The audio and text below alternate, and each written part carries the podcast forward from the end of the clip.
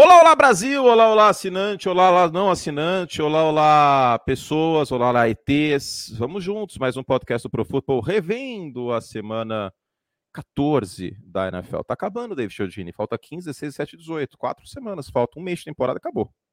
Muito boa tarde, meu amigo Antônio Curti, ao nosso querido ouvinte. É isso aí, quatro semaninhas, né? E, e duas delas aí dentro de datas festivas, né? Uma no, uhum. na semana do Natal, no final de semana de Natal, outra no final de semana de Réveillon, né? Como diz o meu pai. Réveillon, e... inclusive, que não tem o Réveillon do Faustão, então não é Réveillon. Sou É verdade.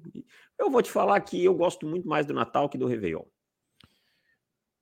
Uh, não sei não gosto de Réveillon, para falar a verdade. Sei, sei, cara. Esse simbolismo aí do mudar de ano não, não me agrada tanto. Não, eu acho que eu prefiro ano novo, cara. Mas talvez quando né, tiver pequenas crianças, acho que eu vou preferir o Natal. Ah, é legal, eu gosto, eu gosto. Mas assim, não é algo que. Tipo, eu prefiro Páscoa, tá ligado? Páscoa eu acho um negócio mais zica. Tipo, Páscoa é mais legal. Eu prefiro. Ah, não sei. Páscoa. Páscoa é legal. Páscoa é legal. Pode Bacana. ser. Vou pensar sobre o assunto. Dia da criança. Dia da criança é fera também. Você tá falando um pouquinho longe às vezes do mic, tá? Agora tá certo. Ah, agora sim. Não, até aqui esse microfone capta bem, ó. Agora eu tô longe. Ah. Agora eu tô perto. É, Fazer um SMR com o ouvinte. Você que tá dirigindo. De seta. Correio da madrugada. É... Cara, eu preciso confessar uma coisa, David Chiodini. Diga eu estou viciado em imitar o Galvão Bueno. É, amigo, quase baixou. Do nada, do nada. Assim, do nada eu começo a imitar o Galvão Bueno na rua. Vai virar, vai virar, virou à direita. Tipo, do nada, assim, tá ligado? Tipo, é algo que tá me contaminando. Fiquei muito triste pelo Galvão. Ah, sim. Merecia se aposentar da seleção com das transmissões aí com um título, né? Inclusive, Mas infelizmente. Estamos, estamos gravando agora, são 2h39, horário de Brasília. Num universo paralelo, nós estaremos nos preparando para a semifinal Brasil e Argentina, velho. Nossa, Olha eu ia estar tá mais louco. gente, mano. Eu ia estar tá mais louco que o padre do balão hoje aqui. Já. Olha o que tiraram da gente, velho. Olha o que tiraram da gente. É, é. enfim. É. Muito triste. Agora, nessa semifinal aí, eu já fiz a minha ordem de torcida, né? A minha ordem de Argentina torcida. em quarto, é, óbvio, né?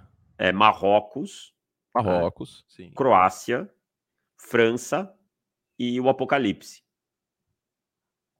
Eu prefiro o Apocalipse que a Argentina ganhando. Puta, a Argentina ganhar a Copa não vai ser legal, hein? Eu tô com, com esse temor aí que, que isso pode acontecer, hein? Não, não vai, não vai. É, não vai ser legal, não, cara. Sim, não vai ser bem desagradável, na verdade. Ah, porque o Messi, o Messi merece. A partir ah. do momento que o Messi nasceu na Argentina, ele Argentina, não merece ganhar a Copa do Mundo. Exatamente. Esse, assim, se ele tivesse nascido em qualquer um dos outros 200 países do mundo, tudo bem. O problema é que ele nasceu na Argentina, entendeu? Se ah, o Messi tivesse futebol... nascido em Tri... Trinidad é, e Tobago, tudo certo. Pô, pelo amor de Deus, velho. Assim, ah, porque não tem rivalidade. Tá bom. Então faz assim, é gente, rivalidade. Coloca uma camisa do, do, do Pelé e vai no, no, no, no Playball, um society em Buenos Aires. Veja o que acontece. Assim, é. vamos fazer esse teste. Aconteceu com o Ceará, né? Do Pânico. É verdade. que deram uma tesoura nele, ele quebrou tesoura, o braço. Ele quebrou o braço. então, assim, façam o teste, vejam o que acontece, já que não tem rivalidade, como diria o Galvão. Que momento épico. Ai, o ai. Ceará tomando uma tesoura no campinho Meu de terra. Meu Deus do céu. Uh, vamos lá, vai. Vamos gravar essa paçoca, David Chiodini. Vamos começar com o Sunday Night Football, que estou de mal com o Nerdola. Ah, mas o Nerdola tá passando pelas dores do crescimento. Eu até escrevi isso nas cinco lições. É, todo treinador novato, ele pode empolgar em algum momento, mas em algum momento ele vai tomar uns tapas na cara, que nem ele tá tomando agora. É. E, e, e, não sei se você vai concordar comigo, eu acho que o mal de todo treinador novato é achar que ele é mais esperto que os veteranos. Ah, isso acontece bastante. Isso acontece bastante. Não que tenha acontecido com o Brian Debo, por exemplo. Não acho que com o Brian Debo aconteceu. Uh, a natureza acabou dando conta do ataque do New York Giants, que é um ataque extremamente limitado em talento. O Brian Debo fez o que deu. Mas no caso do, do Nerdola, é uma insistência. A gente, a gente comentou dois jogos seguidos de Miami, né? Você comentou contra São Francisco, eu comentei contra Los Angeles. E nos dois jogos, muito parecido o que a defesa adversária fez. São Francisco deu essa letra, que é punir fisicamente os recebedores de Miami. Na linha, né? E, e durante a rota também, né? Os Chargers fizeram isso. E o, o feijão com arroz desse ataque de Miami é o ataque de São Francisco, só que mais profundo. É, é um ataque que explora bastante o meio do campo, mas não tem medo de arriscar em profundidade, porque o Tua tem essa capacidade, o Garópolo não tem. Ponto. O Garópolo não tem. O Garópolo pressionado em profundidade é um quarterback limitado. É uma das coisas que atrapalha o time Garópolo, que impedem dele ser um quarterback top 10, por exemplo. Porque todo o resto ele tem. Ele é inteligente, ele é líder, ele, ele tem precisão em curta e média distância, ele tem um bom, um bom ball placement. Agora, o passe em profundidade, ele pressionado é uma tragédia. O Tua não, o Tua tem mais habilidade. Só que o meu medo é que o Tua está demonstrando o que eu chamo de mal de Dak Prescott. Que se ele não entra em ritmo, se ele não fica quente, é uma tragédia o Totango Velour. É, e, e, esse ataque do, do Nerdola, ele é muito baseado também no ritmo, né? Você tem que estar tá com a primeira leitura, a primeira e segunda leitura, geralmente no mesmo lado uhum. e, e, aberta para soltar a bola rápido. Porque, convenhamos, essa linha dos Dolphins ela melhorou, teve a adição do Terran Arms e tudo mais, mas também não é uma linha ofensiva de elite. Então, esse ataque também é baseado para isso, para soltar a bola rápido e se aproveitar dessa velocidade que aí a gente está falando de dois dos mais rápidos da liga, no Rio e no Waddle. Então, mas a questão é o seguinte: não existe fórmula na NFL que alguém não consiga decifrar. Isso vem, isso é desde muito tempo o read option, ninguém conseguia. Lembra quando o problema era parar o Wildcat? Como é que vamos parar o Wildcat? Não, mas isso aí também deu oito semanas e pararam, né? Foi na mesma parou, temporada.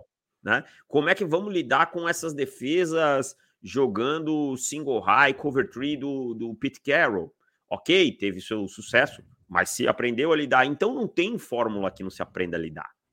E aí que eu digo, o problema do treinador novato é querer achar que ele é mais esperto que todo mundo no geral e achar que os Chargers não iam conseguir fazer, pelo menos uhum. emular o que os 49ers fizeram. E os Chargers fizeram muito bem. E o Brandon Staley, que eu tantas vezes critiquei, tá de parabéns nesse final de semana.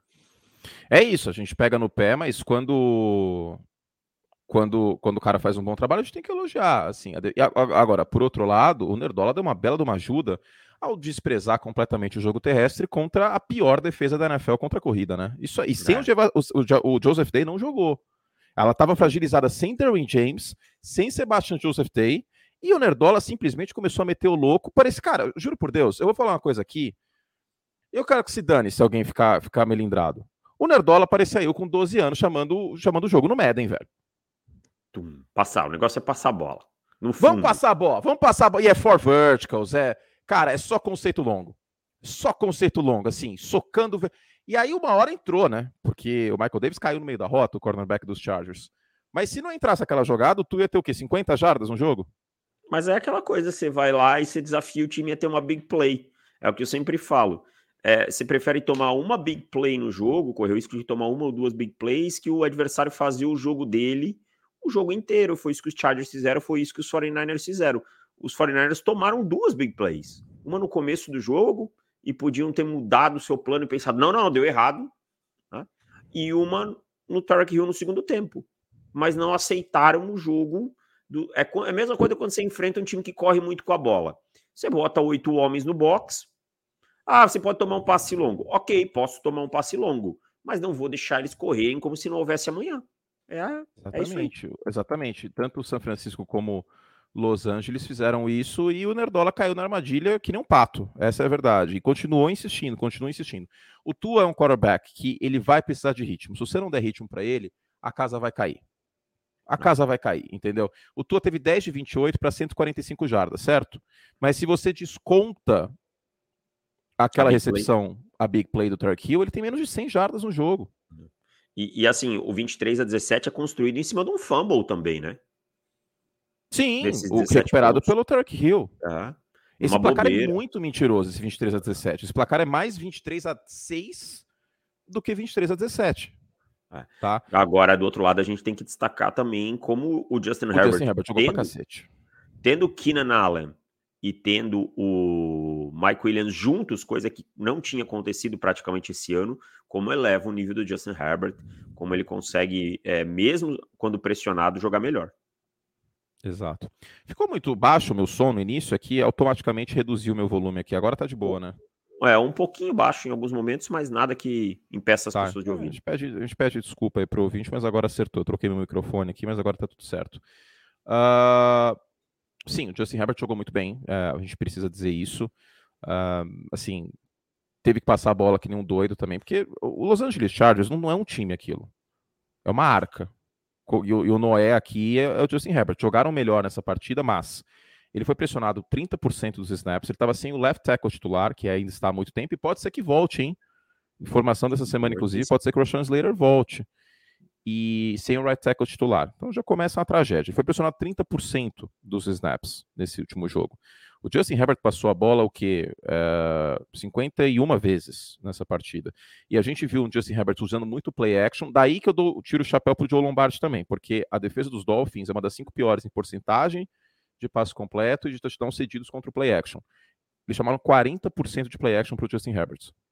É, só eu faço uma reticência aqui ao Joe Lombardi, que é o seguinte: é, você não precisa correr, não precisa ter o melhor jogo corrido do universo para usar o play action, mas você precisa correr né, com o mínimo de efetividade. Dá volume, né? Tudo, tudo bem, pode ter dado certo aí nesse jogo, mas não é sempre que vai é, é, muito frágil o jogo terrestre dos Chargers, mas muito frágil mesmo, por conta da linha ofensiva, por conta do sistema, e, e vou dizer mais, por conta do Austin Eckler, que correndo com a bola é um running back bem qualquer coisa.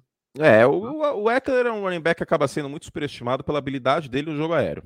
Exato, mas é como corredor, como pure runner, como corredor puro, é um jogador que não é nada de especial.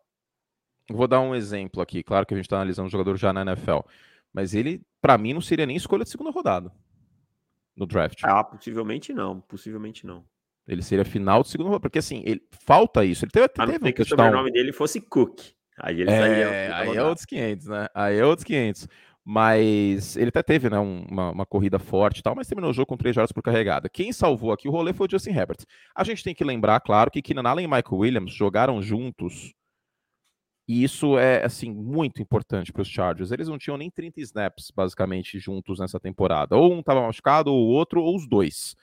Então, foi um Chargers diferente. Agora vamos ver se esse mesmo Los Angeles Chargers aparece é, para as próximas semanas. E, e pode ser que sim, cara. Pode ser que essa vitória no Sunday Night Football contra os Dolphins dê um gás para a equipe de Los Angeles, que já patinou muito nessa temporada em jogos que, vamos ser sinceros, não deveria ter patinado. Né? Não, não, assim, não poderia ter perdido para os Raiders, não poderia ter perdido para Jacksonville na semana 3. É que, aquela Aquele... partida contra Jacksonville, o Justin Herbert estava totalmente machucado, né? Machucado, tem é. isso, tem isso.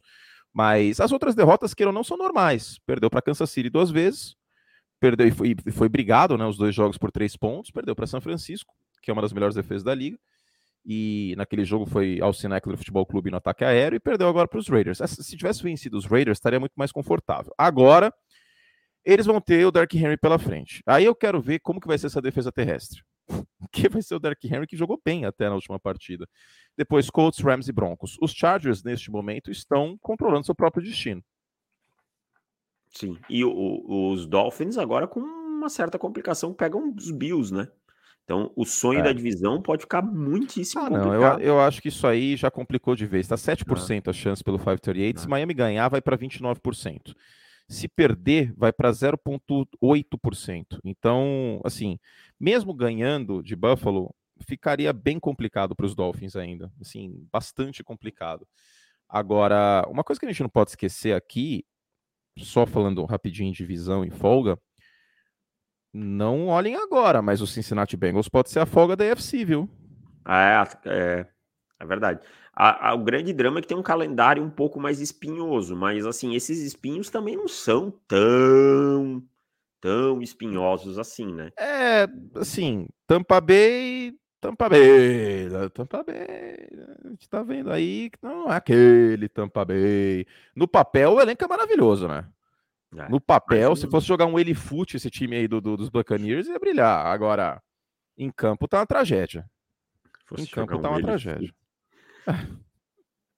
Agora, é, pega Tampa Bay e New England, esses dois jogos fora de casa, depois Buffalo e Baltimore em casa. Vamos ver aí, porque são jogos bem interessantes. Esse, esse jogo contra os Bills vai ser um espetáculo na semana 17. E aí fecha a temporada em casa contra os Ravens. Esse jogo em casa contra os Ravens pode valer a folga para Cincinnati e pode valer a divisão para Cincinnati, né? Para ter a folga, teria que vencer a divisão. Então vai ser uma partida bem especial. Os Ravens, deixa eu pegar aqui, tem um calendário bem mais tranquilo, né? Pegam Cleveland, Atlanta, Pittsburgh e aí Cincinnati. Então, até por conta disso, hoje Baltimore tem 62% de chance de vencer a divisão e, e Cincinnati 38%, porque o calendário de Baltimore é muito mais tranquilo. Ah, e essa defesa dos Ravens jogou muito bem nas duas últimas semanas. O Rokon Smith está sendo um fator interessantíssimo. Né? Sem desconsiderando valores de troca, o quanto ele vai receber de contrato e tal, foi fundamental nessa vitória, foi fundamental para segurar aquele jogo contra o Denver Broncos, em que o Lamar machucou. Então é uma crescente também da defesa dos Ravens. E o Lamar deve voltar daqui duas semanas, né? Se o Lamar Isso. voltar bem, esse ataque conseguir um pouquinho de ritmo. Tem esse fator, claro. Né? É, essa defesa pode ser fator de sustentação. Falando em chance de playoff, é, o New York Giants se complicou bastante, hein? A gente vai falar dos Eagles, claro, porque a gente tem que falar, né? O melhor time da NFL. Mas o New York Giants, que já beirou 70% de chance de pós-temporada, tem 45% neste momento. Se vencer o Washington, a gente vai falar sobre isso na prévia, vai para 86. Se perder, vai para 25%.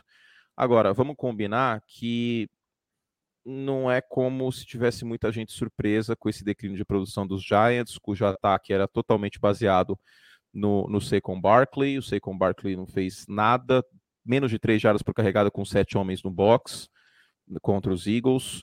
E aos poucos vai derretendo esse navio. Ah, é aquela coisa, uma hora o choque de realidade vem, né? Já vou aproveitar esse gancho e falar de outro time, já que é, você puxou o assunto. O Seattle Seahawks é a mesma coisa. É. Não eram times para ter mais de 75% de aproveitamento, como chegaram a ter, para ter em campanha 6-1, 7-1. Não tem elenco para isso. A diferença é que os Giants, o maior problema no lado ofensivo da bola, onde você tem um corpo de recebedores muito pobre, uma linha ofensiva que oscila muito, Daniel Jones, e os Seahawks é no outro lado, onde você tem um corpo de linebackers bem mediano, um miolo de linha ofensiva pobre, né? Você tem alguns problemas ainda para corrigir né, nessa defesa como um todo, em termos de profundidade de elenco. Então, assim, por mais que o Pete Carroll e o Brian Debo tenham feito bons trabalhos, a realidade bate na porta em algum momento, sabe? Não tem como. O que não tira o mérito do, do, dos dois treinadores, eu acho. Perfeito, mas, perfeito. mas hoje está uma situação bem complicada. É, eu não acho que o New York Giants vai para os playoffs. Não Também acho, não e, não, acho, e não acho há algum tempo, tá? Não é engenharia de obra pronta, não acho há algum tempo. Achava que ia perder para os Commanders e eu Esse acho jogo que vai é onde? de novo. Final, é em Washington.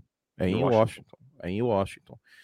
Então, e os Giants ainda tem Minnesota fora de casa na semana 16, ainda tem mais um jogo contra os Eagles na última semana. Tem que, os Giants têm que torcer aqui, pro, pro, pro que pareça, para Filadélfia não uh, perder para os Cowboys, porque se Filadélfia perde para os Cowboys, a divisão ainda fica sob perigo, sob risco. E aí o, os Eagles vão precisar, talvez, ir com tudo na última semana. É, é, um, é uma coisa que é um complicador para eles. E assim, eles têm que lembrar que tem gente chegando também, né? A gente tem os Lions chegando. Os Lions têm cinco vitórias nos últimos seis jogos. Os Lions hoje têm chance de playoffs e se ganharem dos Jets ficam muito vivos, sabe? E, e tem os Seahawks nessa briga por uhum. wild card. Então a situação dos Giants não é nem um pouco confortável. Eu fiz as contas é, aqui. É... Se os Cowboys vencerem todos os jogos que faltam, Jacksonville, Philadelphia, Titans e Washington, e os Eagles perderem para Washington, para Dallas e perderem para os Giants na última semana, quem ganha a divisão é Dallas. É. Eu, eu, eu vou te ser bem honesto. Eu até acho que os Cowboys podem vencer o jogo do confronto direto. Isso eu acho que sim. E claro que eu sei que os Eagles já perderam para os Commanders, podem perder, isso faz parte do jogo. Mas eu não vejo Filadélfia perdendo dois desses quatro jogos. Eu acho que não também, mas o meu ponto não é esse, Davis. O meu ponto é: se perder para Dallas, Filadélfia não vai entrar com 18 quarterback para jogar contra não, o Giants. Não, não, não, não. Entendeu? Não, não, Aí que tá. Isso, isso compromete o, o, a vida dos Giants indiretamente. Exatamente. Enquanto não tiver o bye 100% lá confirmado que é deles, é, é isso mesmo. Vai jogar com o time titular. E a gente já viu que esse Eagles é um time que tem formas de vencer de todos os jeitos, né, cara? É. Correndo com a bola, atacando o blitz, atacando em profundidade. É uma equipe que tem todas as ferramentas, corrigiu as inconsistências aí que estava tendo contra o jogo terrestre na defesa, então eu acho que é um time. E para mim, com todo respeito aos demais treinadores, eu sei que esse prêmio às vezes não vai é, para quem realmente foi o melhor treinador, vai para quem tinha um pior time. Para mim, o Nick Sirianni tem que ganhar o treinador do ano, sem sombra de dúvidas. Para pegar rapidinho o Seattle, se Seattle perde para São Francisco, resultado normal, tá? Porque a defesa terrestre de Seattle é uma zona e vai enfrentar um Christian McCaffrey que está pegando fogo. E perde para Kansas City, resultado plenamente normal, e perde para os Jets na semana 17. Cara, a situação de Seattle fica muito delicada. Eles ficam com 7-9. Não é, é só aí. os Giants que podem derreter. É. Infelizmente, é. o Seattle Seahawks também. É, eu acho que o Seahawks tem mais ferramentas para sobreviver. Só que eles têm duas pedreiras enormes, né? Uhum, São Francisco enormes. e Kansas City. Esse jogo de quinta-feira para o Seattle Seahawks é o Super Bowl dos caras, cara. Eu adoro é. essa expressão, inclusive, vocês, sabem que eu uso bastante. Porque, queira ou não, você, ah, toda vitória é igual na NFL. Não é toda vitória que é igual na NFL. É óbvio que não. É rasgar livro de matemática dizer isso. É rasgar rivalidade dizer isso. É óbvio que não é toda vitória que é igual. Você acha que os Vikings entraram com a pica pro céu para enfrentar Detroit? Não entraram, porque eles já estão nos playoffs, tanto faz, tanto fez. E não vão não ser forced, não, Exato, não entraram. Agora, você estava falando de, de Seattle.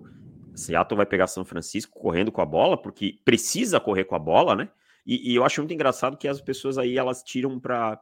Eu vi um analista, não lembro quem é, da NFL Network, não lembro quem era, tá? Dizendo, é, mas o, o Brock Purdy só passou, passou muitas vezes para trás da linha de scrimmage e o, a média de jardas aéreas foi de 5. Tá, você tá esperando o quê de um calouro escolhido na última rodada do draft no seu primeiro jogo como titular. Que ele vai ficar mandando bombas de 20 jardas no ataque do Kyle Shanahan, que nunca foi isso? Sabe? É tipo. A gente tem que até, ter um Mas ele até foi bem para mais de 10 jardas. Não, eu sei. Mas, tipo, o cara tentou dar uma desqualificada no trabalho dele, assim, por. Tipo, eu não acho que o Purdy vai ser uma estrela, pode ser que em algum momento aquele engasgue, pode ser na próxima quinta-feira. Mas ele fez o que era para fazer, que é o que eu espero de um calouro que é um backup. Ó, fui ver aqui, foram 15 passes para até 9 jardas e 5 passes. trás da linha de scrimmage, né? 5 eu tenho aqui. E. Não, 7, desculpa. E para mais de 10 jardas, 5 de 5. Ele acertou todos os passes que tentou para mais de 10 jardas. Inclusive, dois touchdowns, né? Então, qual é o problema? E aí a gente estava falando do jogo corrido, é, que precisa correr com a bola por ter o Purdy e tal e tal é, Seattle foi dominado pelo chão pelo, pelos Panthers de uma forma absurda. Os Panthers pelos correram Panthers, como quiseram. Contra todo mundo eles são dominados pelo chão. Ah, então... Eu vou até pegar aqui o, o, o histórico, porque eu fiquei curioso. O histórico de Seattle, o game log em, em, em defesa terrestre porque para mim é uma das piores defesas terrestres da NFL, tá? Acho que um dos poucos jogos que eles foram bem foi contra o New York Giants. Contra o New York ah. Giants, o Saquon Barkley em casa eles jogaram bem contra o jogo terrestre. Mas, assim, agora contra a Carolina, foi feio, tá? Foi feio e eu sei que o time de Seattle não tá inteiro, o Kenneth Walker não jogou. Até que ele não jogou para jogar agora quinta-feira, treinou limitado uh, ontem na segunda. O cara treina limitado na segunda, ele vai jogar o Thursday Night. Mas, assim, foi um jogo que Carolina disparou na frente, né? Carolina ficou 17 a 0, é, 17 a 0 e o Donta Foreman teve 74 jardas. E foi volume, tá?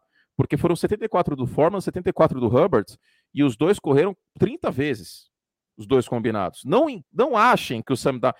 Que eu tenho certeza que as pessoas vão olhar e falar: Oh, o Sam Darnold tá voando, hein? Oh, o Sam Darnold não fez nada nesse jogo. Ele foi totalmente protocolar. O, o, quando você tem o Sam Darnold como quarterback, o melhor plano de jogo é tirar a bola da mão dele. É, calma aí, não se empolguem com o Sam Darnold, não foi nada de extraordinário. Quem, quem ganhou esse jogo, tava... o jogo foi o jogo terrestre. Eu tava aqui no Big Data, né? Hoje hum. é meu dia de falar no Big Data. Seattle cede quase 5 jardas por carregada, cara. Quinta pior é, da então. liga. Eu vou pegar o game log aqui, tá aberto inclusive. Tá indo esse barulho da cortina batendo? Não, tá não, não. Não, ah, tá, tá bom esse meu microfone aqui, hein? O tá. uh, que, que eu ia ver mesmo? Rush defense. 2,83 jardas antes do contato, a nona pior, antes de fazer contato. Ó, você deu 4,8 para Carolina, 7,08 para Las Vegas, é, 5.8 para Arizona, 5.1 para Arizona, 4.9 para New Orleans, 5.8 para Detroit, 5.7 para Atlanta, 5.1 para Denver na semana 1. Os jogos que eles foram bem foi contra os Giants, eles fizeram um bom trabalho, eu até comentei esse jogo. Contra os Chargers, mas aí também não tem muito considerar, né? Porque o ataque terrestre de Los Angeles é fraco. E contra a Tampa, que é outro ataque terrestre nojento, né? 3.6 é. tiveram os Buccaneers. Mas todos os outros jogos aqui, coisa foi feia, viu? É, dois dos três piores aí, né? E, e assim, é 2.08 jardas após o contato. Então o time tá no top 5, que mais cede jardas por carregada. E, e me disseram que 10, o Jordan Brooks sabe taclear, hein? É, é. E no top 10 em jardas antes do contato e no top 5 em jardas depois do contato. É muito problemático isso aí. É, sabe? Você tá mal em tudo. É difícil. Quinta-feira é um duelo para lá de, de importante aí para Seattle e vai pegar um jogo terrestre muito forte. Mas a dominância recente vem sendo de Seattle. Um 7 desde 2014 2015 tem o Seattle Seahawks contra os 49ers. A única vitória de São Francisco em Seattle veio em 2019, ano que eles chegaram na gloriosa final do Super Bowl. Bom, vamos falar da Vega Bets. Vini pediu para divulgar de novo a, a live dele. Ele está fazendo toda, toda, todo dia aí que tem rodada da NBA. Lá no YouTube é Vega Bets também, tá? O, o endereço, tem a análise completa da rodada da NBA, mas aí não é uma análise jornalística, pura, e simplesmente, uma análise voltada para as apostas. Né? Então, para quem gosta de apostar aí, tem o, o broker da, da Vega Bets, que está aberto ainda as vagas, né? Tá no finalzinho as vagas do, do broker da NBA. O Vini falou que para falar isso também. Então, como funciona, David Chodini? Conte para as pessoas. O broker é o seguinte: você não precisa ficar lá de madrugada pegando as dicas né, de apostas e tal. Você vai lá, coloca o seu dinheiro e aí a Vega Bets faz todo o resto. Ela vai é, fazer as apostas, ela vai colocar as bets, é, tirar na hora que tem que tirar, por exemplo, ah, tá no ao vivo, acho que vale a pena fechar, esse tipo de coisa. Então é, é assim, tá? E aí o lucro é dividido igualmente entre o broker, né? No caso a Vega Bets. É, aí é o 50-50, é a taxa do eu é. sei. Exatamente, já diria o nosso grande. Como é que era o nome dele? Coronel Fábio. Fábio. Não, Fábio. Fábio. Grande Fábio. ator. Fábio. Milen Cortaz. É.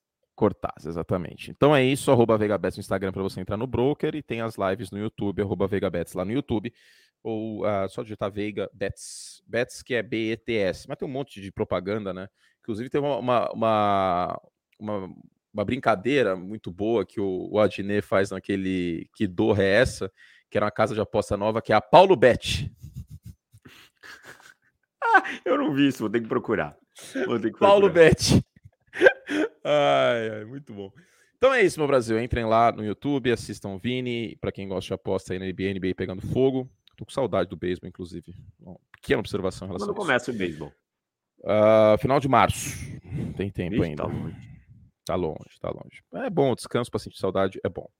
Vou falar rapidinho como tá a playoff picture aqui nas duas conferências. Neste momento a folga é do Buffalo Bills e na AFC e a gente teria os seguintes jogos: New England Patriots em Kansas City, Miami em Baltimore e Cincinnati em Tennessee. Em quem você aposta, David Chodini? O que, nesses jogos aí? É. Kansas City. Miami é hum. é contra quem? Baltimore. Miami e Cincinnati. Ok. É, seriam as minhas também. Na NFC, os Eagles têm a folga. E aí a gente teria Giants em Minnesota, Commanders em São Francisco, Dallas em Tampa. Eu iria de Minnesota, São Francisco e Dallas também. É isso, né? Esse Tampa então... Bay, ah, eu respeito muito Tom Brady, toda a história do Tom não, Brady mas tá feio demais, cara. Tá feio demais. Mas não seria absurdo nenhum Tom Brady ganhar do Dallas Cowboys, é, até porque cheira a Dallas Cowboys isso, né? Mas tá feio demais e assim. E aí, o Brock Purdy? Ah, mas a gente não falou desse jogo, né?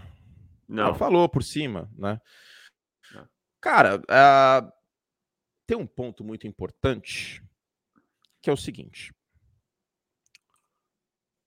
Onde foram os dois jogos que o Brock Purdy entrou? Aonde foram? Foram em São Francisco. Então. Jogar fora de casa na NFL é muito subestimado como dificuldade, tá? Porque a gente às vezes se apega. É, a gente se apega aos grandes quarterbacks indo bem fora de casa e acho que isso é normal. Mas eu acho que pode ser um tremendo baque pro, pro, pro Brock Purdy fazer sua primeira partida fora de casa, tá? Isso é um tremendo baque. Eu, Barulho. Eu, barulho, exato. Eu não tiro nada dele, cara. Ele foi bem sob pressão. Teve dois touchdowns pressionados. Tem até uma informação de ESPN Stats que o Garoppolo tem quatro na temporada. Ele teve dois. Navegou bem no pocket, soltou o braço quando precisava, executou o plano de jogo do Kyle Shanahan, papipopopó. Mas vai enfrentar uma defesa que é oportunista, que consegue roubar a bola, do adversário, fora de casa, no barulho do Lumenfield. Eu, sinceramente, não sei o que esperar, tá? Não sei o que esperar. Falando em aposta, esse é um jogo que eu não apostaria é, antes do jogo. Eu apostaria ao vivo nessa partida, porque não dá para saber o que esperar nesse jogo. Se Seattle fechar o jogo terrestre, inclusive na semana 2, que Seattle jogou bem mal contra São Francisco, mas em jardas por carregada, 4.2. Não foi nenhum, assim, atropelo dos 49 pelo chão. O McCaffrey ainda não estava no time, vale lembrar. Mas não foi um atropelo, como poderia ser o caso considerando o talento que tem, ou talvez a falta de talento dessa defesa de Seattle contra a corrida. Então é muito difícil. Eu até estava conversando com, com o Andrei, que fecha o, o ESPN League, a gente estava tentando quebrar a cabeça para pensar numa pauta sobre o Brock Purdy e tal para segunda-feira, ontem. E aí eu virei para ele e falei assim: cara, é muito complicado, porque qualquer coisa que a gente falar do Brock Purdy hoje vai ser hot take. Sim. Sim, e o, League, e o League é um programa de debate, né? Então tem as perguntas incisivas tal, só que não temos espaço amostral, cara. Não. O que eu acho é o seguinte: teve uma coisa até que o Fred Warner falou. Ele treina contra potencialmente a melhor defesa da NFL desde abril. É desde maio, no claro. caso. Então, isso é muito importante, fato. Agora, o Jimmy Garoppolo tem uma coisa que o Brock Purdy a gente não sabe se tem, que é a consistência. A gente é... não sabe se ele vai ser esse quarterback consistente, entendeu? E, e, foi um drama dele no college football, né? Sim. Que é o que eu falo que a gente, que aí você sempre fala, eu também falo que a gente não pode rasgar o que a gente já viu, né? Até para quem é assinante aí leu análise tática, os números do Brock Purdy lançando a bola com menos de 2.5 segundos em Iowa State eram ótimos, mas quando isso mudava, caíam drasticamente. Então, se ele conseguir uma defesa que feche as primeiras opções, é, que consiga realmente chegar numa pressão forte nele, aí a gente vai ver um pouco. E também, se espalhar farofa, não é nada demais, porque é um calor de sétima rodada. Né? Acho que as, é, é, as pessoas não podem criar uma expectativa demasiada. Não, já estão criando, já estão criando. Eu vi um comentário esses, esses dias aí no, no YouTube que, que não importa onde o cara é escolhido. Falei, Pô, então se não importa, não vai ter mais draft, né? Então vamos rasgar o draft, vamos fazer uma loteria, porque assim, vamos desconsiderar todo. Ele, ele, o jogador ele, ele, é, ele é abduzido da casa dele e aí ele despenca na NFL? Não, existe um processo. Existe um processo, a gente tem que considerar isso. E é, é com base nesse processo que os jogadores são lapidados. É, eu acho que o draft é 100%, é a única coisa que importa? É óbvio que não. É óbvio que não. A gente vê jogadores evoluindo. E eu não vou usar o exemplo do Tom Brady, que é um exemplo torto. Ah, pelo amor de Deus. Né? Até porque o próprio exemplo do Tom Brady é bom, no final das contas. Fala um quarterback escolhido depois da terceira rodada que venceu o Super Bowl. O Russell Wilson foi que rodada? Terceira? Terceira. Joe Montana também. Ah, ah, então não. O Dak Prescott é quem talvez esteja mais próximo, mas ainda assim é, não, não sei se vai ganhar em algum momento da carreira. Pois é. Eu é vou abrir aqui, eu vou abrir aqui, porque de cor eu não consigo pensar nenhum. Eu vou abrir a Wikipedia. Uh, Stafford, Brady não conta, né?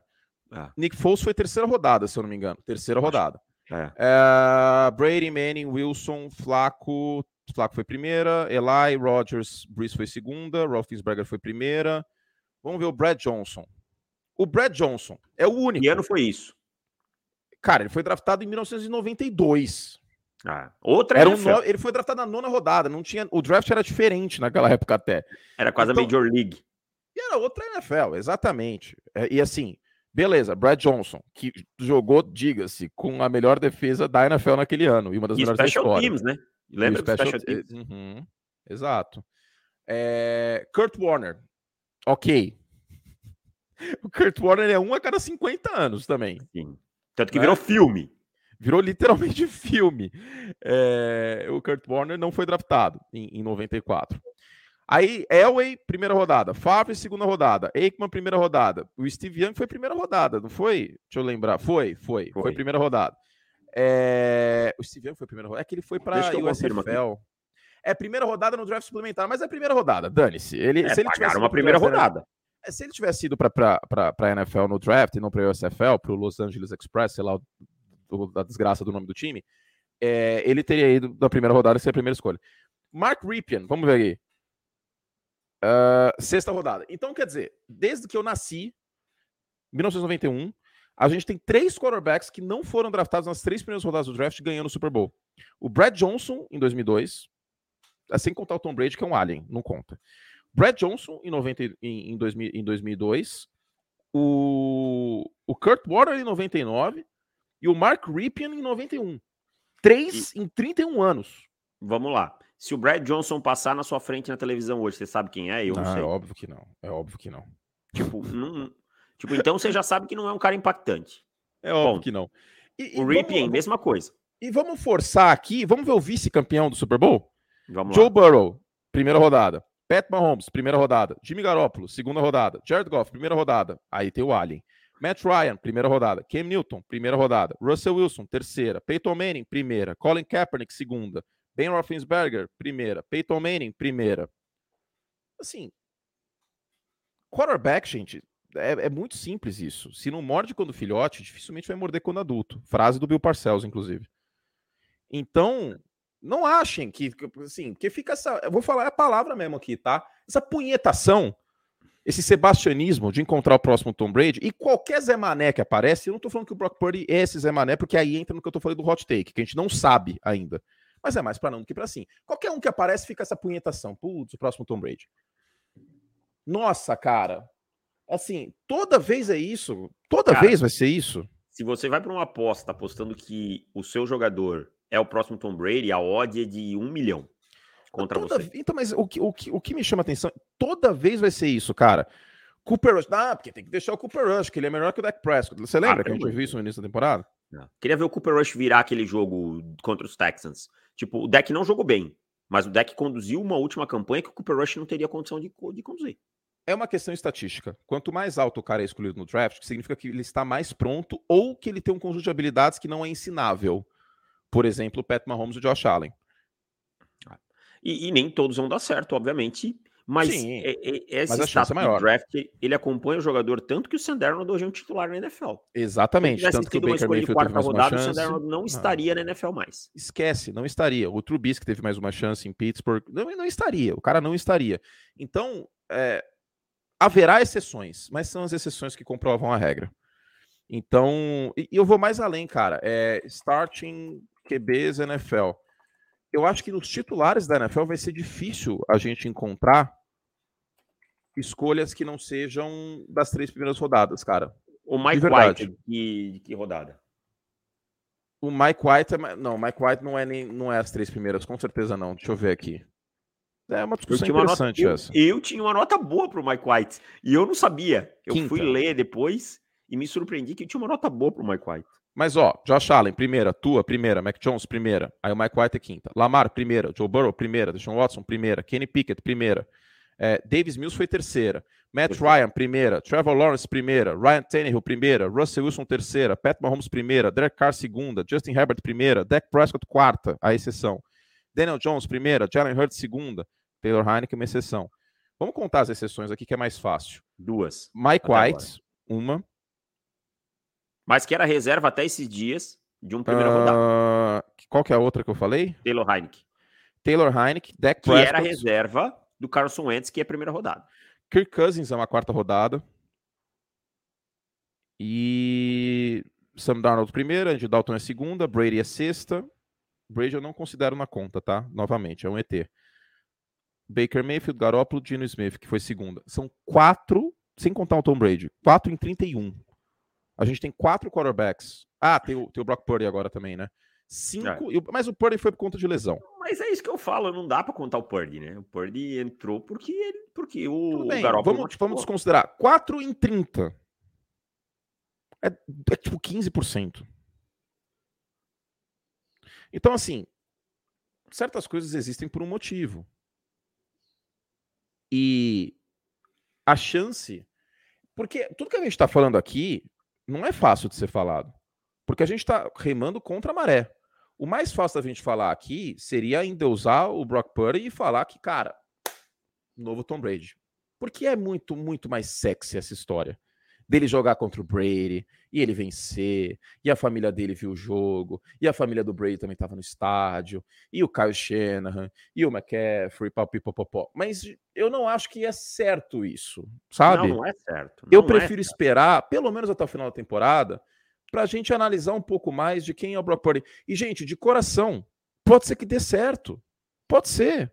Mas a estatística é muito baixa. 100% a chance é muito baixa. Cara, eu, eu acho que o Oba-Oba é um drama, sabe? O Oba-Oba vende e tal, é, mas é um drama. É, a gente acaba vendo coisas aí que, tipo. E, e não tô falando. Principalmente tô falando na mídia lá de fora, cara. Que, uhum. que a gente vê muito Oba-Oba mesmo. E, e às vezes joga isso pro, pro fã de esporte, assim, pro. Cara, quem... eu já vi que o, que o Purge é melhor que o Garópolo. Ah, vi isso. Por favor, né? Por favor, né? O Jimmy Garoppolo jogou eu, com, com todas as restrições que eu tenho o Jimmy Garoppolo, que, que eu tenho muitas, que acompanha o podcast também. sabe. É, o Garoppolo já jogou um Super Bowl e uma final de conferência. Né? Merece um pouquinho mais de, de respeito, né? O que a eu... ser comparado com um calouro que tem um jogo e meio. O que eu acredito, e até tem uma série muito boa para quem quiser assistir, que eu sou muito fã, que é o The Newsroom com o nosso querido Deb de Debbie Lloyd. Jeff Daniels é um excelente ator. O cara consegue interpretar um completo idiota e o Will McVeigh nessa série. Mas que eles falam que um dos princípios do jornalismo é o, passar informações e opiniões que o leitor que o, que o espectador precisa na hora de votar. E o que eu acredito no, no jornalismo esportivo é passar opiniões e informações que as pessoas precisam na hora de assistir o jogo. Pode até ser que eu esteja errado quando, quando eu falo, e muitas vezes eu estou, mas eu acho que a gente precisa falar a real assim, sabe? O que eu, fugir do lugar gosto, comum, né? Fugir do lugar comum. Eu vou dar um exemplo para você. Tem um em, em outra área. É, tem um, um, um perfil. Deixa eu ver se eu acho. Eu não estou achando. Mas tem um perfil no Instagram que assim, o Instagram, esse negócio de influencer aí, eles, eles são. Eles, não sei se vocês sabem, quem tá ouvindo, mas eles recebem dinheiro para ir no restaurante, fazer um Reels desse restaurante e pilhar esse restaurante. Ah, isso acontece pra cacete. E aí a pessoa chega no restaurante e não é tão bom assim. Mas tem um perfil que eu esqueci o nome, eu tô procurando aqui, daqui a pouco o Davis vai falar um pouco, eu vou procurar aqui de novo no chat com a patroa. Que ele manda real, cara. Você vê que o cara não é pago para fazer aquilo. Acho que é gastronomia, uma coisa assim. Eu vou procurar aqui e já falo. Que é isso, que é o que a pessoa precisa saber para, na moral, ir no restaurante e ver se é bom ou não. Que nem agora, semana passada, eu comemorei dois anos de namoro com, com a minha namorada. Fomos no restaurante lá e eu li a crítica do, desse, desse cara antes de ir. Elogiou o pão de queijo do lugar lá, que realmente era bom, do couvert, e que falou que o prato não tinha muito sal. Dito e feito, cara. Não tinha sal. Não tinha sal. E aí, se fosse um Reels do Instagram, ai, gente, hoje eu vim num lugar maravilhoso. Fica aqui é na. Alameda da, da, PQP e, gente, tem um pão de queijo. Aí abre o pão de queijo assim, mostra o pão de queijo. É que a vida, a vida das redes sociais, principalmente do Instagram, é uma vida de ilusão, né? É uma vida feita para vender. Tanto que o Instagram hoje é uma das principais ferramentas de venda do mundo, porque as pessoas compram a imagem, compram aquilo que elas aspiram, né? Mas eu duvido que alguém tenha essa vida cor-de-rosa, essa vida de margarina que vende. Eu, é. eu você, você, que é meu amigo pessoal e que conversa comigo um dia todo, sabe que eu sou um grande crítico a essa, essa forma de, de vender as coisas. Eu, eu particularmente, eu vou usar a expressão, a palavra que, que define. Eu detesto isso, eu detesto. Eu confesso ter é, Instagram hoje meramente por obrigação profissional. Eu não gosto, sabe? Eu não gosto, eu não sei usar sou pateta, e enfim, sou eu. Né? Cada um usa da sua maneira, vende o seu produto, ganha o seu peixe. Né? Quem sou eu para querer falar do, do ganha-pão no alheio? Mas né, eu não gosto. Né? E... Mas é isso. Seria muito mais fácil e a gente ficaria muito mais rico, a gente ganharia muito mais dinheiro se a gente só elogiasse. Exato, todo mundo ia gostar. A gente ia ser muito Mas mais popular, mas é, eu acho também, cara. Eu eu, eu prefiro que algum, alguma pessoa torça o nariz, vire e fala, putz, o Kurt está sendo pessimista tal. Hum. Mas assim, e, e, a gente elogiou hoje o Brandon, o Brandon Staley, que é um treinador que a gente bate toda semana. Porra, eu, eu, eu falei mal do Josh Allen durante praticamente ah, dois sim, anos. Sim, cara. sim, sim. Mas eu acho que é uma conversa essa que a gente teve hoje no, no, no programa que é muito válida, entendeu? É, porque eu acho importante isso, você falar coisas que você pode estar errado, como eu falei, mas que, que informem a, as pessoas na hora delas assistirem o um jogo, entendeu? De tipo, se a coisa começar a colapsar, não criar uma expectativa que seja surreal, entendeu? E, e, e, às vezes a gente, entre aspas, compra o hype, porque faz sentido comprar. Vou dar o um exemplo, Johnny Hurts. Vocês estão ouvindo a gente falar bem do Johnny Hurts desde a semana 2. Porque o tape demonstrava isso. Que era um cara que melhorou como passador dentro do pocket, que era um cara que estava muito mais preciso em profundidade, não perdeu o elemento terrestre dele. Então não é sempre que a gente vai torcer o nariz e ficar e ficar com o pé atrás, sabe? No início da temporada, e teve gente que virou assim, ah, não, porque isso aí é fogo de palha, Jalen Hurts e tal, e provou-se que não é. E eu era um dos que era cético em, em relação ao Jalen Hurts, tá? Davis.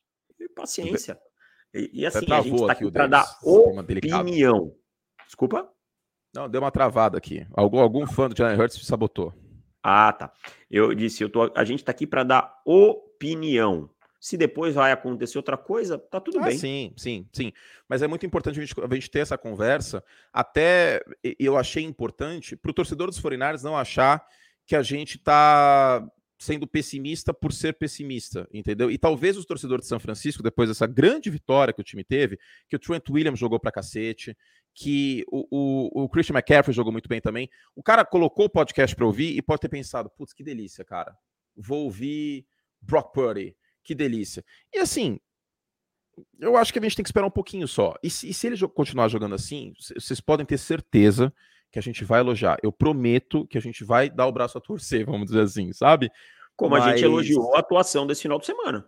É, e, e, e agora puxar para terminar para terminar o programa, antes fazer fazer mais um merchanzinho aqui, mas daqui a pouquinho, falar sobre o Detroit Lions, que é um time que teve a última temporada positiva em 2017, um time que a gente bate há muito tempo, embora tenha elogiado o processo de reconstrução de Detroit, mas é um time que não está nas cabeças tem algum tempo e que pode ser um dos times mais quentes da NFL aí rumo à pós-temporada. Mas antes, falar rapidinho aqui da Esporte América, sua loja oficial de produtos ofici é, oficial, é, loja de produtos oficiais e licenciados da, de NFL, esporteamerica.com. Estou digitando aqui, ó, esporteamerica.com.br. Vamos ver o que temos. A coleção nova, Military Team Patch, vocês já me viram eu usar nos vídeos. E conversei com, com a Cleo lá da Esporte América, ela falou para dar uma divulgadinha nos bonés. Uh, ah, sim, tem duas coisas legais. Primeira, bonés da Crucial Cat, da linha Crucial Cat, que é assim uma campanha maravilhosa que a NFL faz, muito importante sobre que, da, de conscientização na luta contra o câncer, não só o câncer de mama, como era antes, outubro rosa, mas todos os tipos dessa doença maldita aí que infelizmente ainda não tem uma cura plena, mas se Deus quiser um dia vai ter.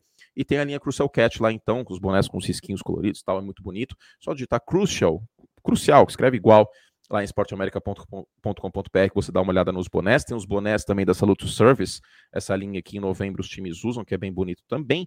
E acabei de ver aqui, David Chodini, que temos flâmulas novas e são flâmulas bem bonitas, hein? Olha, uma flâmulazinha no meu cenário ia ficar legal, hein? Acho que oh. eu vou comprar uma flâmula então. Temos flâmulas aqui e tem flâmula de, de, de beisebol também, não é só NFL não, tá? Tem flâmula que acabei de ver, uma do, do, do Boston Red Sox, bem bonita. Uh, tem de basquete, do Celtics, tem uh, Buffalo Bills da NFL, Kansas City Chiefs. Flâmula me lembra a casa do seu Madruga, então por isso eu gosto muito. Sim, verdade, bem lembrado. Tinha Flâmula na, na casa do seu Madruga, muito bonitas e tal. É, quando ele via jogo do Santos contra o Corinthians na televisão. então é isso, entrem lá esporteamerica.com.br, tem a linha Crucial Cat, como eu falei, tem os moletons ainda com desconto, tá? Para quem quiser comprar. E as camisetas também da Esporte América, primeira linha que foi lançada, aquela, aquela linha cinza, uh, também com desconto 25% off, tá bom? Muita coisa legal. Entrem lá, esporteamerica.com.br. Agora vamos falar do Detroit Lions. É, é isso, é um time que, cara, desses que estão na briga do wild card, talvez seja o mais quente. O Jared Goff tá jogando bem, tá tendo um bom trabalho com seus recebedores, e Detroit, neste momento, tem algo que poucos times da NFL têm, que é um dos melhores recebedores de posse da NFL e uma tremenda arma em profundidade no Jameson Williams, que teve um touchdown, inclusive, nessa última partida. É, e a conexão do Goff com todos está muito boa, né? O Sam Brown E o Goff parece que eles se comunicam, estão se comunicando muito fácil, assim, é, encontrando espaço. Porém, entretanto, todavia, segue sendo uma das piores defesas da liga. E é, é um problema que o Dan Campbell não vem conseguindo corrigir. São dois anos, desde 2021, o time toma 27 pontos por jogo de média, pior marca nesses dois anos. Então, assim, é, até tem um texto amanhã indo para o ar falando sobre as escolhas que os Lions vão precisar fazer, indo aos playoffs ou não. É, quanto atrelar o seu futuro ao Dan Campbell, quanto é, ao Jared Goff, é, se ele é uma transição, se o time pode seguir com ele ou não. A verdade é que é um time muito quente ofensivamente no momento, mas os problemas defensivos me incomodam muito e podem custar essa vaga nos playoffs. Mas ela fez um bom trabalho essa defesa contra o, o Dalvin Cook. Eu, eu acho assim, concordo em partes, mas é uma, é uma linha defensiva que vem crescendo de produção nas últimas partidas. Sim, mas aí fez um bom trabalho contra o Dalvin Cook, mas cedeu 223 jardas para o Justin Jefferson, sabe? É. Então precisa em algum momento encontrar um meio termo, um equilíbrio, para não tomar 27 pontos por jogo. Eu acho que, a def... acho que o front né? melhorou, mas a secundária ainda é um BO.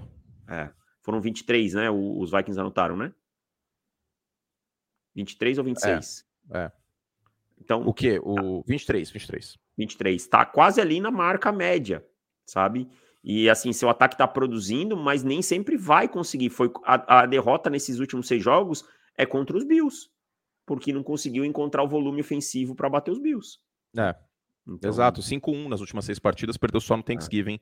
contra o Buffalo Bills. Então, é, é um time que é candidato neste momento a entrar pra, na pós-temporada. Detroit tem 20% de chance. Se vencer os Jets, vencer Carolina e vencer Chicago, possível que aconteça, né? Vai para 65% de chance, ficaria com 9-7 e aí dependeria da última semana em Green Bay. Se vencer todos os jogos, independente de outros resultados, vai para 10-7. Eu falei que não o professor Luxemburgo, 10-7.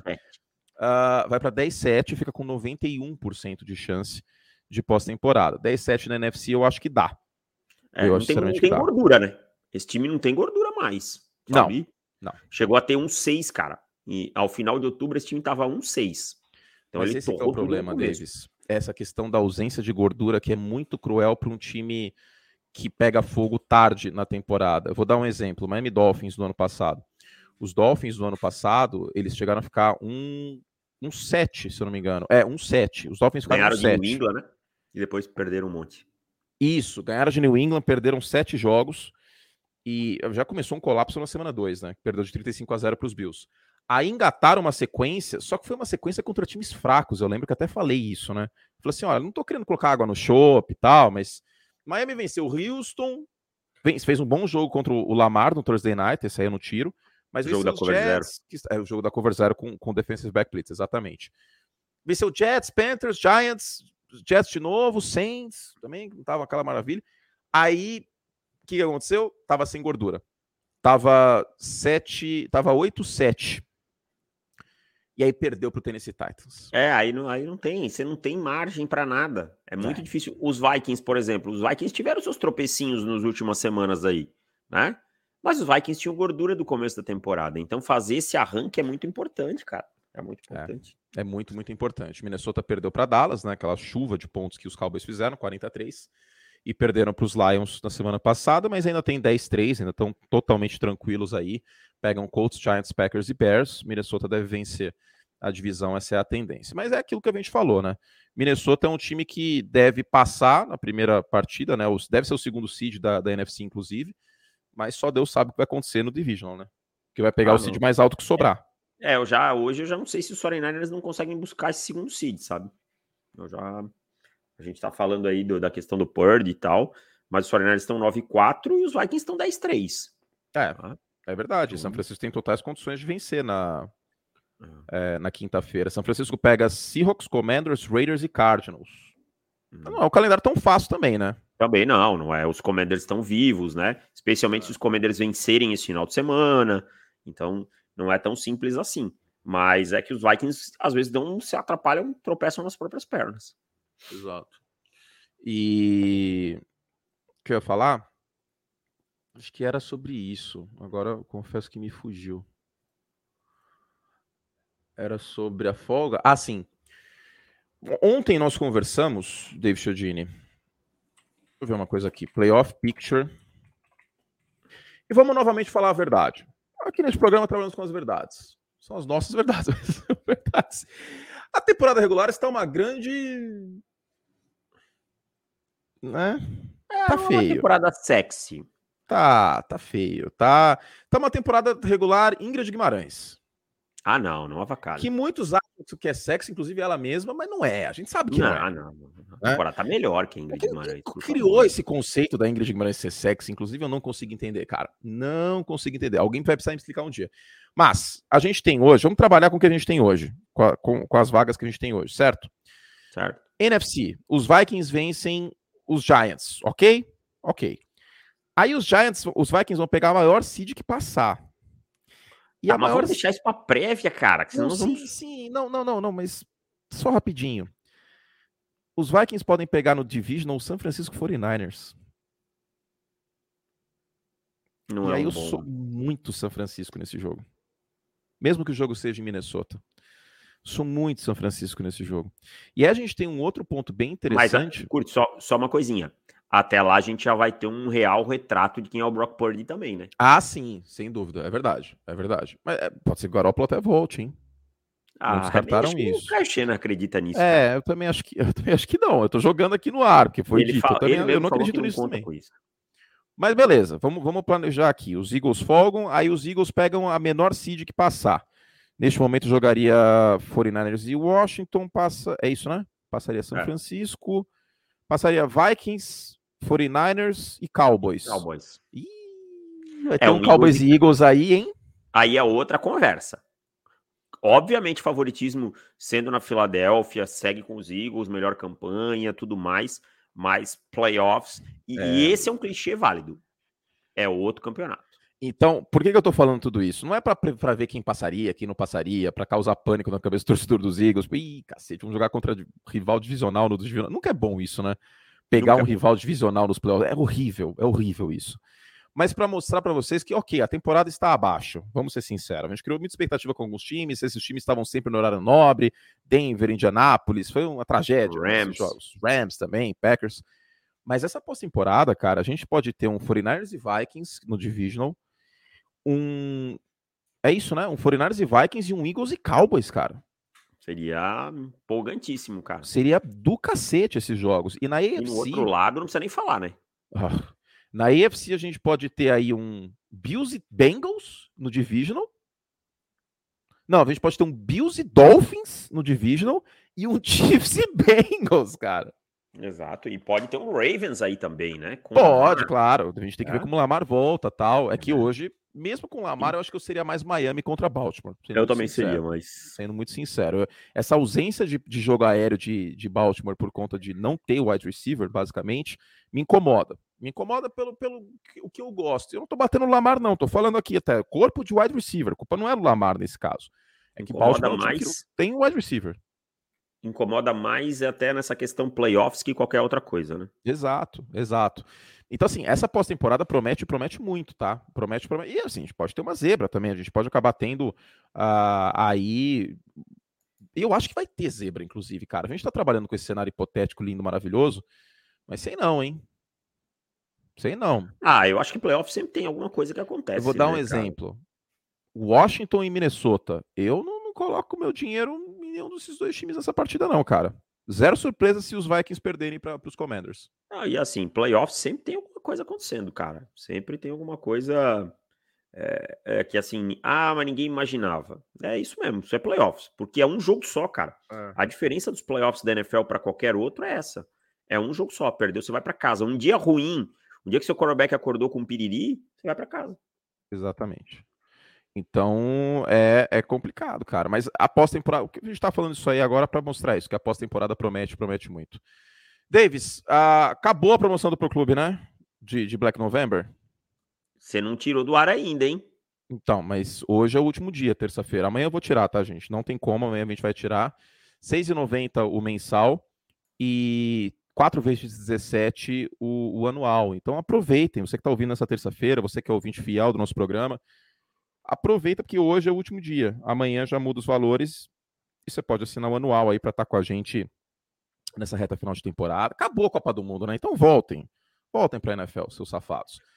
É, final de temporada, dezembro. Lembrando que a temporada regular vai até o meio de, de janeiro, tá? Porque a gente fala isso, você, oh, temporada regular tal. Gente, a temporada regular vai até o meio de janeiro. A semana 18 é, é tipo. É 8. É, é 8 de janeiro. Então, e aí o White Card, a primeira semana do White Card é tipo meio de janeiro. Então, se você assina um anual agora, vai ser um, assim, uma maravilha. Que você vai ter final de temporada, vai ter playoff, vai ter Super Bowl, vai ter franchise tag, vai ter free agency draft. Tipo, vai ser uma tacada só. E até final de abril tem muita coisa legal vindo pela frente. E tem uma classe melhor de quarterback esse ano, graças a Deus, porque nada me deixa mais brochado do que em abril a gente ter que falar que ah, não, Kenny Pickett, né? Talvez. Né? Reader. Ah, então, graças a Deus, temos uma boa classe de quarterback é, neste ano. Então, o draft vai ser muito especial. E vamos que vamos, tá? Para assinar, profutbol.com.br barra assinar. E para você dar uma conferida antes, assim, o que, que tem a mais de assinante? Digita aí, profutbol.com.br barra plus. E aí você vai ver o menu na né, nossa home dos assinantes com todos os textos. São dois podcasts a mais para quem é assinante. Eles podem mandar perguntas para os nossos uh, podcasts que a gente responde. Pode participar também da coluna Oráculo, que são as perguntas respondidas em texto. Tem a mural do assinante, que eles mandam opinião, a gente publica no Pro Football. E, óbvio, o dobro de textos e o triplo de podcast. Compensa muito, só R$ 6,90 por mês. Gente, vem com a gente. Ó, eu vou dar a letra. Assina lá, R$ 6,90 vê o que você acha. Dezembro e janeiro. Se você quiser, você cancela. Você assim, estou cagando para free. Não tem problema nenhum. Vai lá, cancela, não tem problema. Mas se você quiser o anual, você vai ter um belo desconto, né? Você ganha mesezinhos de graça, ainda pode pagar quatro vezes sem juros. Então vem com a gente, profutbol.com.br barra assinar. E o link, se você quiser clicar direto, está na descrição do podcast e você é levado para a página lá, você preenche o cadastro, dois minutinhos você assina. É só nome, e-mail, é, escolhe qual é a modalidade que você quer, mensal, anual, bienal, faz o pagamento e um abraço você tem acesso aí ao dobro de conteúdo. Para quem, quem gosta de futebol americano, vou falar real aqui, vai. Para quem gosta, tem que assinar, David Chodini. Já deveria estar assinando, mas se não fez ainda, não perca mais tempo. Nunca é tarde. Venha conosco. E eu só digo uma coisa: que é futebol americano 365 dias por ano. Exatamente. Lembrando que tem draft simulado no ar da semana passada lá para vocês, assinantes e só para os assinantes. Vamos falando em assinantes, responder perguntas deles aqui. Estou abrindo para vermos. Curte. Tem Oi. umas perguntas aí só para deixar claro para o pessoal. Pessoal, pergunta é pergunta. Se não for pergunta, é para o mural de assinante. Tá? É. Que eu, tem algumas que são opiniões. Opiniões vão para o mural de assinantes. Não lemos opiniões aqui, exatamente. E tá, e tá bombando aqui hoje, hein?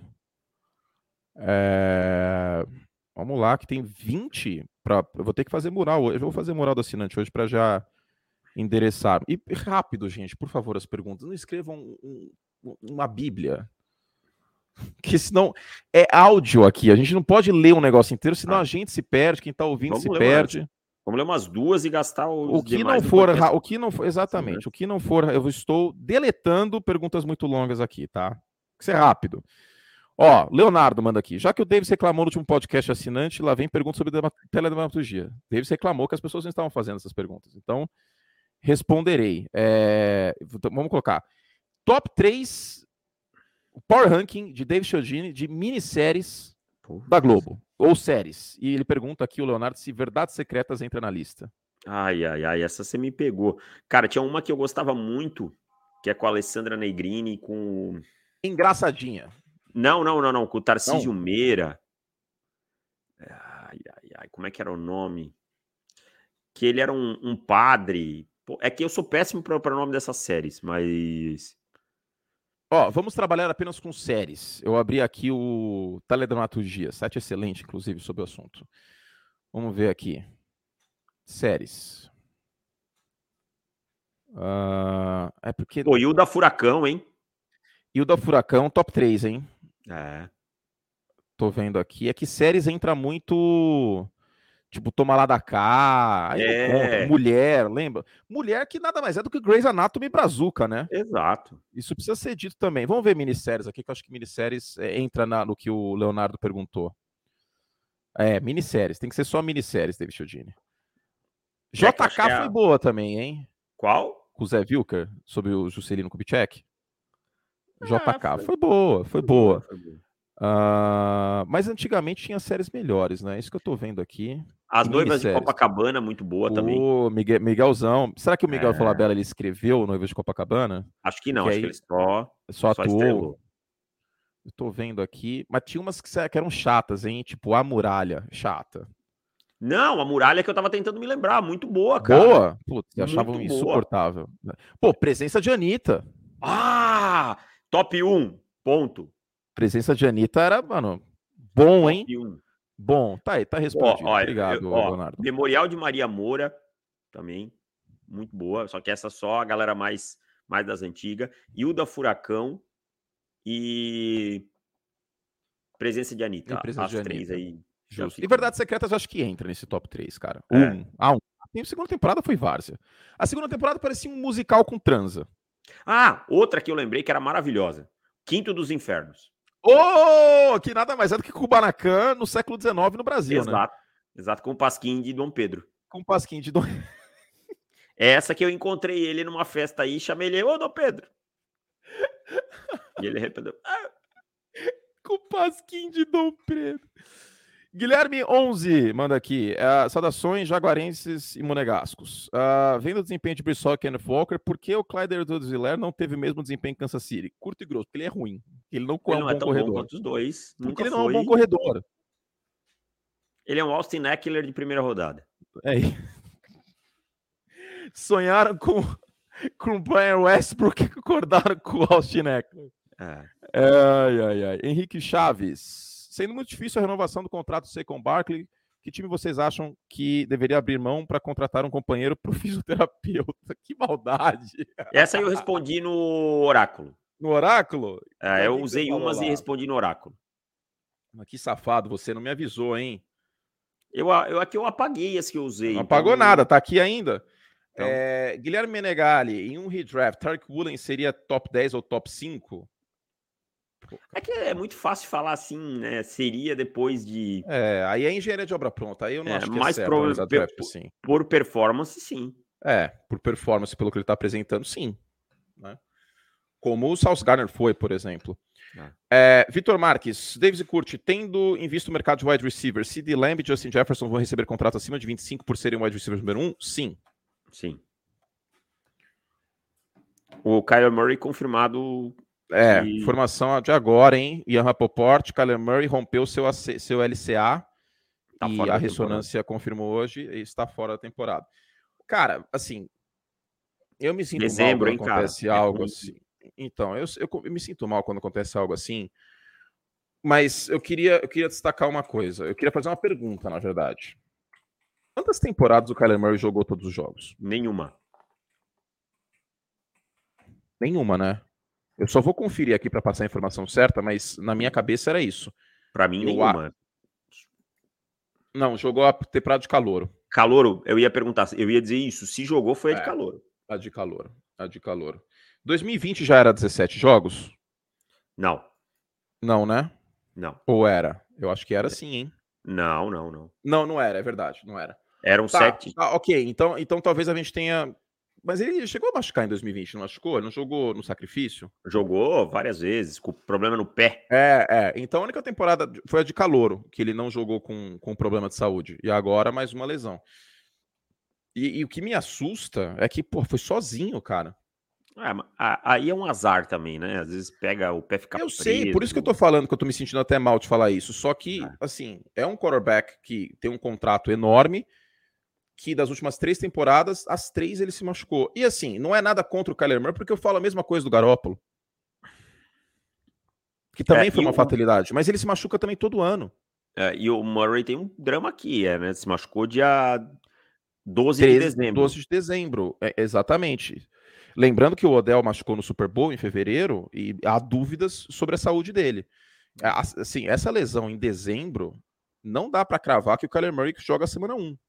É, que tá pronto para pré-temporada, esse tipo de coisa. Exato, porque é uma lesão de pelo menos 6, 7 meses aí de recuperação. Mas assim, eu, eu estou mencionando isso da, da, lesão e etc, porque era um questionamento feito sobre o tamanho do Kyler Murray para ele jogar como quarterback na NFL. peso, né? Esse tipo de né? coisa. Exato. Assim, foi uma lesão sozinho, correndo com a bola fora do pocket e tal.